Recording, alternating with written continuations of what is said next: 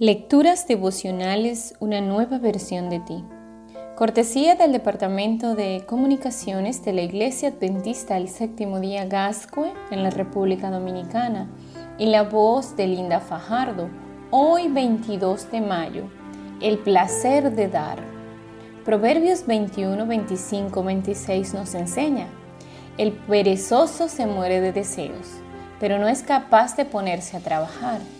Todo el tiempo se lo pasa codiciando.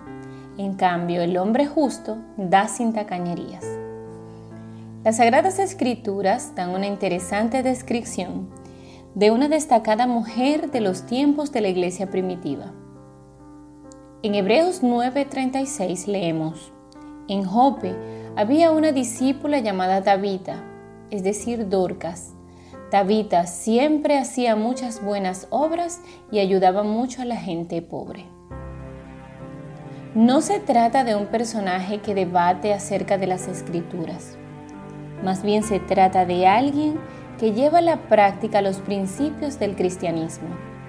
Incluso es muy probable que ni siquiera supiera leer ni escribir, pero tenía un oído muy atento para escuchar la palabra del Señor de los labios de sus siervos.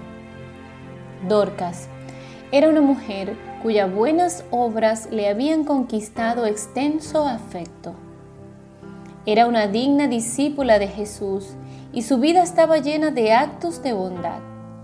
Ella sabía quiénes necesitaban ropas abrigadas y quiénes simpatía, y servía generosamente a los pobres y a los afligidos. Sus hábiles dedos estaban más atareados que su lengua. La vida de esta hija de Dios resulta conmovedora y digna de admiración. Hasta el día de hoy es una de las discípulas más representativas de la iglesia primitiva. Su figura está llena de significado para miles de mujeres creyentes. Una de las grandes trampas de Satanás consiste en despertar la codicia en los seres humanos tal como hizo con Eva en el Edén, y hacerlos sentir insatisfechos con lo que tienen. Millones de personas en este mundo se sienten frustradas a pesar de estar rodeados de bendiciones de Dios. Pero la gente siempre quiere más y ni siquiera disfruta lo que tiene. No obstante, para la insatisfacción hay un gran remedio que el Señor ha provisto la generosidad hacia los necesitados. Compartir las bendiciones laborales con los demás debe ser parte de la vida de los hijos de Dios. Jesús dijo que mientras estemos en este mundo de injusticia, habrá personas necesitadas. Es muy importante conocer el Evangelio, pero este resulta infacundo si no se cristaliza con actos de bondad.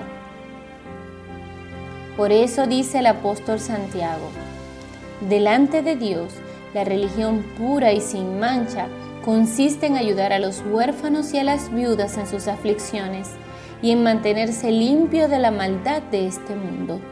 Santiago 1:27. Este día hay alguien que necesita de tu ayuda. Aprende a ser generoso. Eso te hará sentir sumamente feliz. Que Dios te bendiga y tengas un extraordinario día.